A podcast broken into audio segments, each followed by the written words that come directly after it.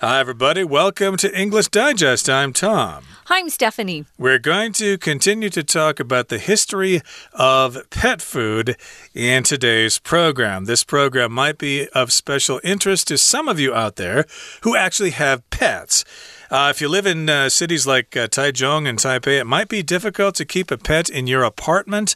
But if you live in the countryside, if you live on a farm, mm. you probably have pet dogs and pet cats all over the place. Yeah, it's it's easier, isn't it? Um, I always felt like it wasn't fair to animals, especially the big dogs, to have them inside a house because they really need to run around. Uh, big dogs are meant to be outside and not just in a tiny, tiny space. They really like to run. Um, our dog was, which was an Irish Springer Spaniel would run and run and run and run. And we had a pretty big backyard. Um, and I couldn't imagine what he'd do if he didn't have a place to to get out all that energy. He had a lot of energy. So we're going to continue talking about today's pet food industry. What are pets eating today? What's for sale? Um, and also, the most interesting part for me was what animals really like, what appeals to them, um, and how it's different from people. So, we're going to get started by reading today's article. Today's pet food industry has kibble for just about any kind of pet, whether it's a rabbit, flying squirrel, or even specific breeds of dogs or cats. And our animals seem to be in love with their kibble, despite the fact that it doesn't look even slightly appealing. This is because of the addition of palatants, or ingredients that make pets want to eat the food. Many pet food companies have entire departments dedicated to this objective. The reason for such careful attention has to do with the competing preferences of us and our animal friends. The smells that appeal to dogs and cats are vastly different from those we enjoy. As carnivores, they're attracted to odors like rotting meat, vomit, or even stinky socks, all of which humans find disgusting. Thus, commercial pet food companies have to carefully calculate scents and flavors so that they're tempting enough for cats and dogs to eat, but not too foul for humans to cope with. The problem is that their palatant loaded products can be so addictive to our pets that they might prefer dry kibble to natural foods that are fresher and more nutritious. This potential for addiction combined with the successful marketing of commercial pet food over the last century, has led us to where we are today. Most pet owners now rely solely on commercial pet food products. But just as we have started to pay more attention to what's in our own food, it's worth taking a second look at our pets' diets too. In the end, we might find that the meat and table scraps we once tossed them were possibly more appropriate. Okay, let's continue to talk about our lesson for today, or at least continue to talk about this particular topic pet food, the history of pet food, the past and the present of pet food.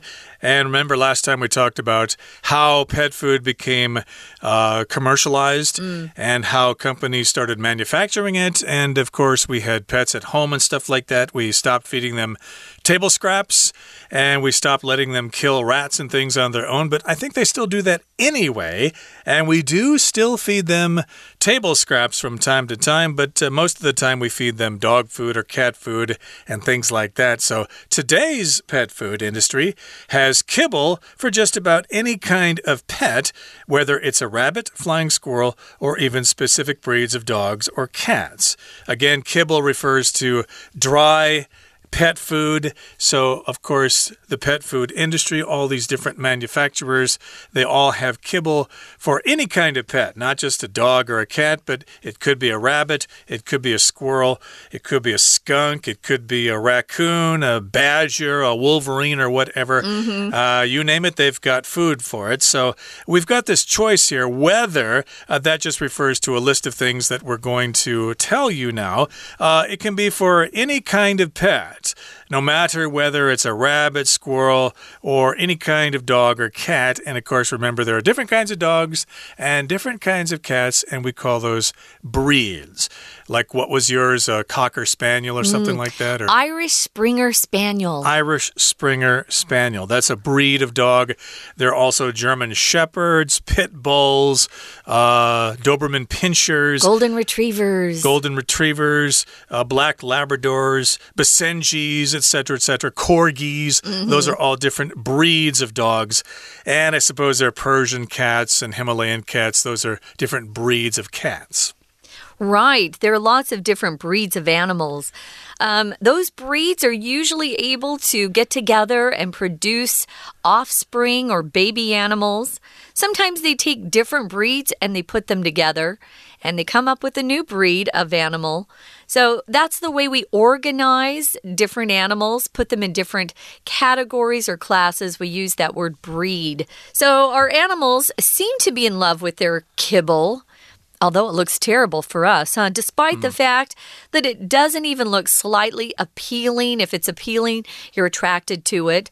Uh, slightly just means just a little bit. So maybe you got to class and it was five minutes after the bell rang. Well, you're slightly late for class.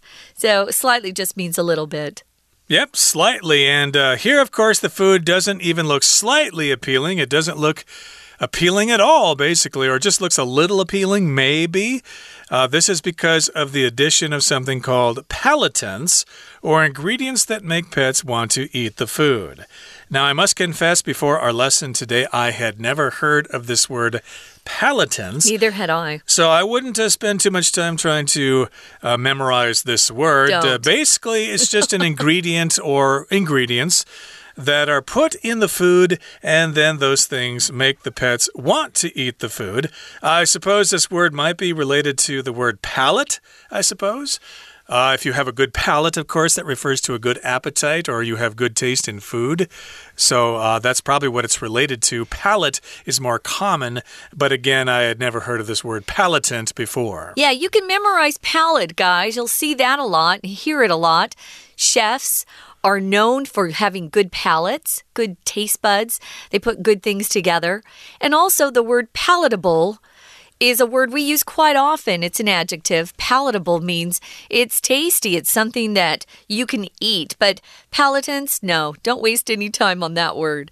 So many pet food companies have entire departments dedicated to this objective or making the pet food very palatable for the pets, something that the pets would enjoy eating entire departments. Can you even imagine? The reason for such careful attention has to do with the competing preferences of us as people and our animal friends. We like very different smells and tastes. And so, those departments that work for food companies that work on making the kibble palatable um, also have to make sure they don't make it so tasty for animals that it makes people want to throw up when they have to feed their animals some of this food. Right. So again, the uh, the main point there is that you have to make this food taste uh, good and smell good for animals, but not smell disgusting or awful to humans. And the smells that appeal to dogs and cats are vastly different from those we enjoy. So dogs like uh, different smells and cats like different smells, but for some reason we don't like those smells. We may have some things in common. I know, of course, uh, our dog never turned down hamburger or steak from the table. So especially steak, huh? Uh, yeah. So it seems that we have some things in common there, but of course there are smells and tastes that do not appeal to dogs and do not appeal to cats, but they do appeal to people. And I suppose that's uh, what these uh, food companies or these uh, pet food companies need to take into consideration. As carnivores, they're attracted to odors like rotting meat, vomit, or even stinky socks, all of which humans find disgusting. Yeah, stinky socks are pretty disgusting, and I think lots of dogs and cats would have loved to live with my roommate in college because my goodness, I had never smelled socks so bad before in my life. But in any case, a carnivore is an animal that eats meat, okay? A herbivore is an animal that eats only plants, and then if they eat everything, they're called omnivores. Omni just means all, yeah. So interesting. So they're attracted to things like rotting meat. So maybe that meat you had in the refrigerator uh, was getting too old for you to cook up. It would have made you sick. Well, your animal actually likes that sort of thing. Again, remember in day one, I told you their digestive systems are stronger than people's. They can eat things that would hurt us. Uh, they also like vomit.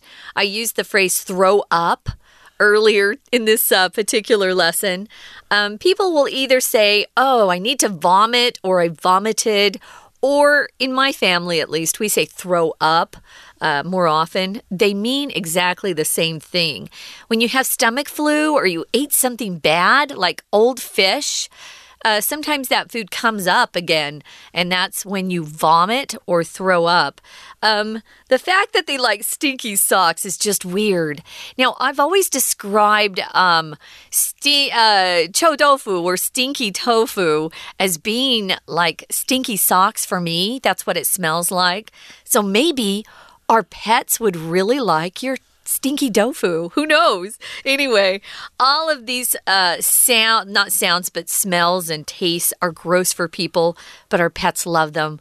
We're going to take a break now, listen to our Chinese teacher, and then we'll be back to continue talking about the past and present of pet food. Stay tuned. 听众朋友，大家好，我是安娜。我们昨天提到啊，养宠物都要特别买宠物食品，而且那个宠物食品，比如说狗食、猫食，其实那种粗磨饲料 kibble 看起来真的不太好看呢，棕棕的、灰灰的，要不然就有一点橘橘的。但是狗跟猫都很喜欢吃诶，其实那是因为这些饲料当中有加了风味添加剂。好，我们来看一下，在第一段。先看一下第二句的地方，诶，这些宠物食品看起来真的不吸引人呢，也没有做成什么特别的样子，就这样一块一块的。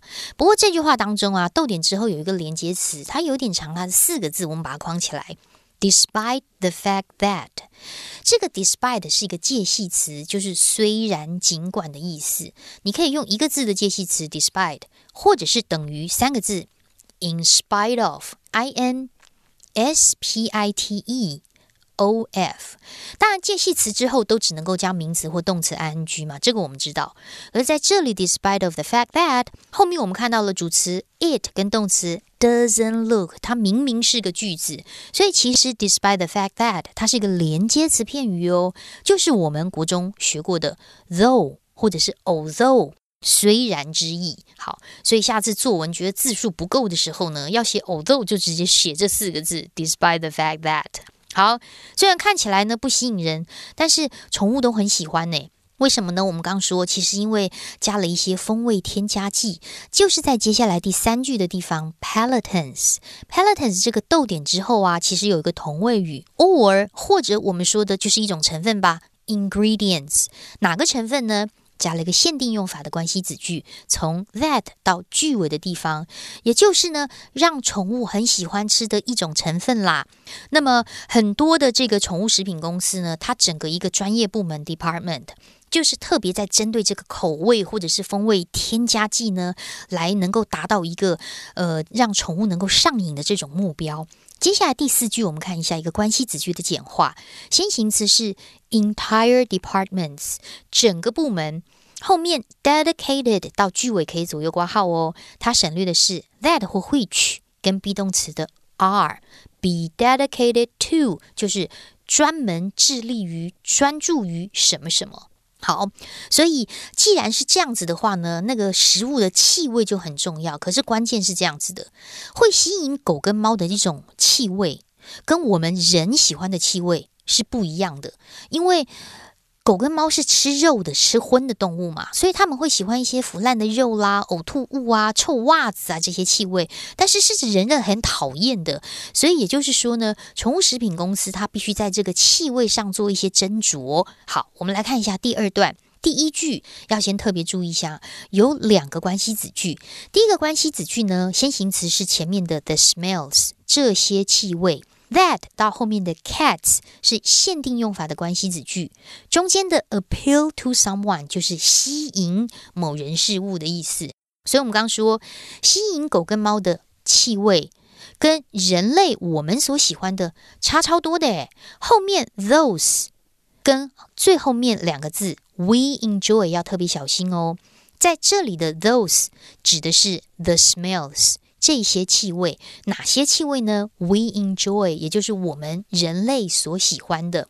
不过这里的 those 要特别解释一下，如果同样一个句子当中，我们已经出现过了一个名词叫做 smell，那么同样句子当中再出现它的时候，就要用代名词啦。如果是单数，用的是 that。如果是复数，则用的是 those。不过接下来的第二句也要特别小心哦，因为第二句的第一个字 as 是介系词，身为身为 carnivores，身为食肉的动物，那么狗跟猫呢比较喜欢 odors 臭味，like 像是。好，开始划线，rotting meats, vomit, or even stinky rots，这个是先行词，逗点之后的 all of which 是补充说明的关系子句会指的就是我们刚刚说的腐肉啊、呕吐物啦、臭袜子啊等等之类的。所以从逗点之后的 all 到句尾要左右挂号，是补充说明的关系子句哦。We're going to take a quick break. Stay tuned. We'll be right back.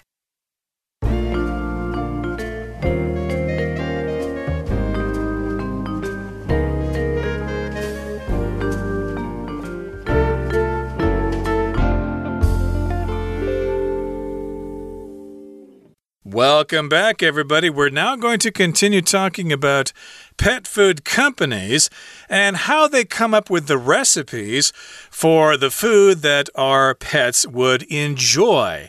Now, remember, we just mentioned the fact that uh, animals are carnivores, they eat meat, so they like the smell of rotting meat, they like the smell of vomit, and they also, for some reason, like the smell of dirty socks or stinky socks, I should say.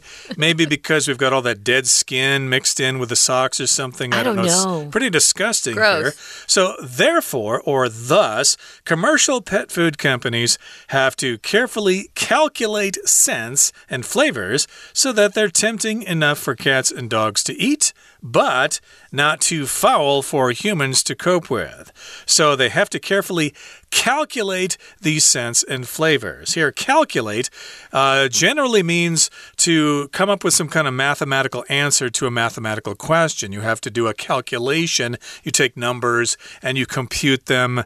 Uh, you put them through some kind of mathematical formula to get your answer. You calculate the numbers. Here, calculate means to determine, to figure out something to identify something. So, yes, they calculate, they calculate the scents and the flavors that the dogs would find tempting, but they also want to find the scents and flavors that humans would not find disgusting and foul. They would not be too foul for people to cope with.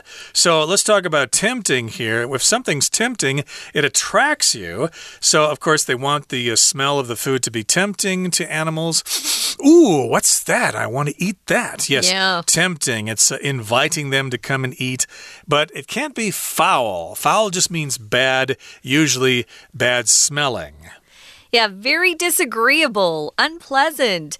Now, a lot of our sports fans out there probably see this word and think, Wait, we use this word in sports.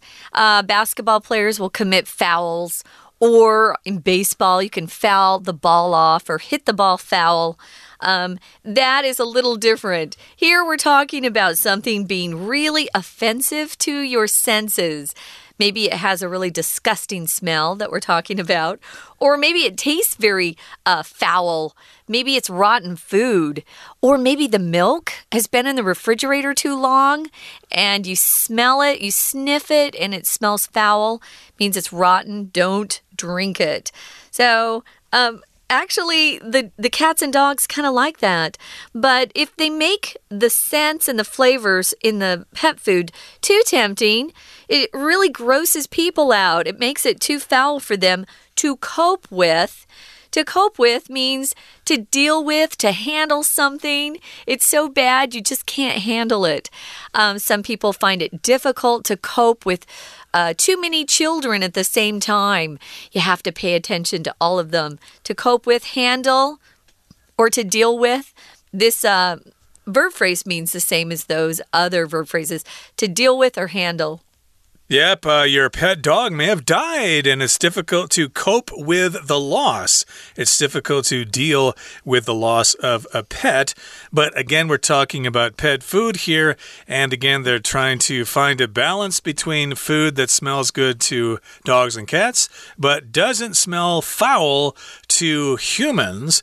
The problem is that their palatant loaded products can be so addictive to our pets that they might prefer dry kibble to natural foods that are fresher and more nutritious. Ah. So they put all these different kinds of flavors in there, these palatants, they put them in there, and they might be too addictive to the pets that they might actually prefer the dry food, the dry kibble. They'll prefer those to natural foods, and those natural foods might be fresher and more nutritious. If something's nutritious, it has a lot of vitamins and minerals, the things we need in our diet every day. To keep our bodies healthy, you need to eat nutritious food. Uh, not just your pets, but people need to eat nutritious food. So, this potential for addiction combined with the successful marketing of commercial pet food over the last century or 100 years has led us to where we are today. Now, addiction refers to that condition where people really seem to have to do something. Um, it, it, drives them nuts. Maybe you have an addiction to chocolate. And if you don't have a piece of chocolate every day, you think you're going to go crazy. Of course, we use this in a more serious way when we talk about addictions to drugs, bad drugs, where people will steal, kill, hurt people, even their own family members, to get money to buy drugs that are illegal. So that's not a good thing. So, we find out here, though, that our pets can really become addicted to some of these smells and tastes. So, this potential for addiction, um, and the fact that they're really good at marketing commercial pet food these days, they make you feel like if you don't buy this expensive pet food, you are a bad, bad pet owner. Your pets probably hate you um, or you're just really cruel to your pets. This is why uh, we have the pet food we have today very expensive, and people are willing to spend a lot on this pet food, aren't they, Tom? Uh, they certainly are. Lots of people are willing to pay lots of money for their precious pets here. So, of course, most pet owners now rely solely on commercial pet food products. They rely on them only. Uh, they don't uh, provide their pets with any other kinds of food to eat. And in fact, we're told a lot of times not to feed our animals various things. Uh, you should probably do some research because I believe those things are true if you feed your pets certain kinds of substances. And never give pets chocolate. I heard about that. Yeah, uh, chocolate and uh, maybe some other things too. I don't dare say what they are though because I uh, did not do the research for that particular topic before our lesson today, but uh, lots of people might just play it safe and uh, think, ah, we'll just feed our dear dog or our dear cat just the pet food, just the cat food or the dog food from the pet store. But just as we have started to pay more attention to what's in our own food, it's worth taking a second look at our pets' diets too.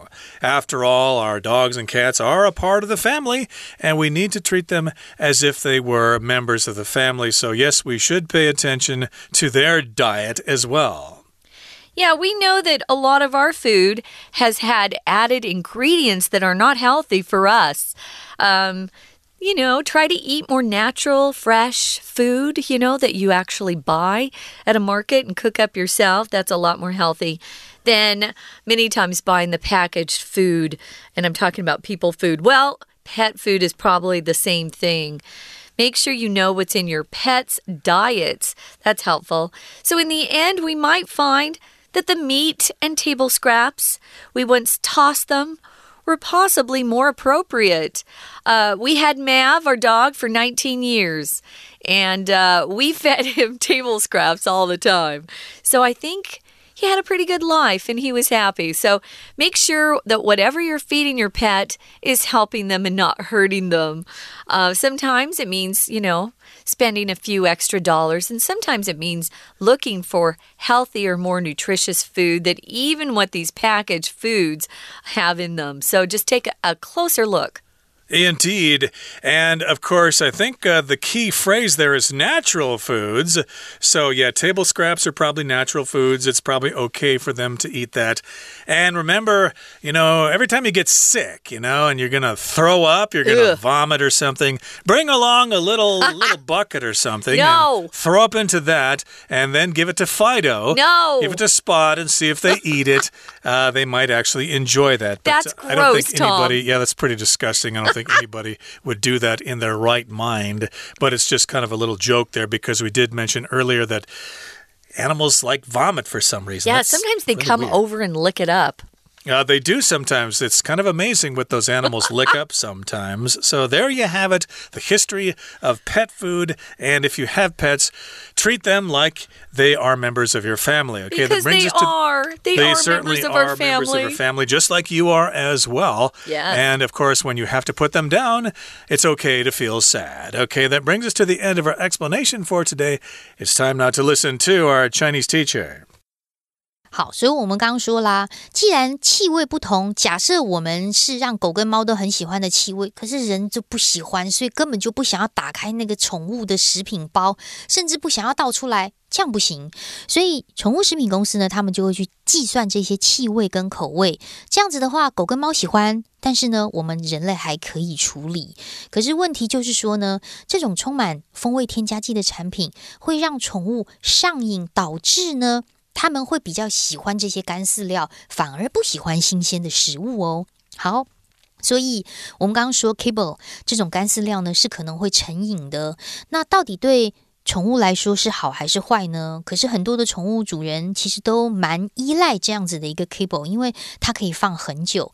但是我们还是要关注一下食物当中的成分，要检视一下宠物的饮食是不是真的要用这种干饲料，还是应该要吃新鲜的食物呢？最后这一段，请注意一下第三句中间逗点之后，It's worth doing something。某一件事情是值得的，这个片语这个句型很好用。Taking a second look at our pet's diet too，什么事情也是值得的呢？重新检视一下宠物的饮食，这件事也是很值得的哦，它才能够让你喜欢的狗狗或者是喵咪更健康。以上是我们今天的内容，我是安娜，我们下次见。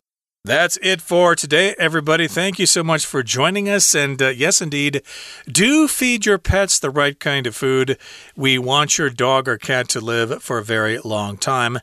And indeed, don't just let them go when you move house. From all of us here at English Digest, I'm Tom. I'm Stephanie. Goodbye. Bye.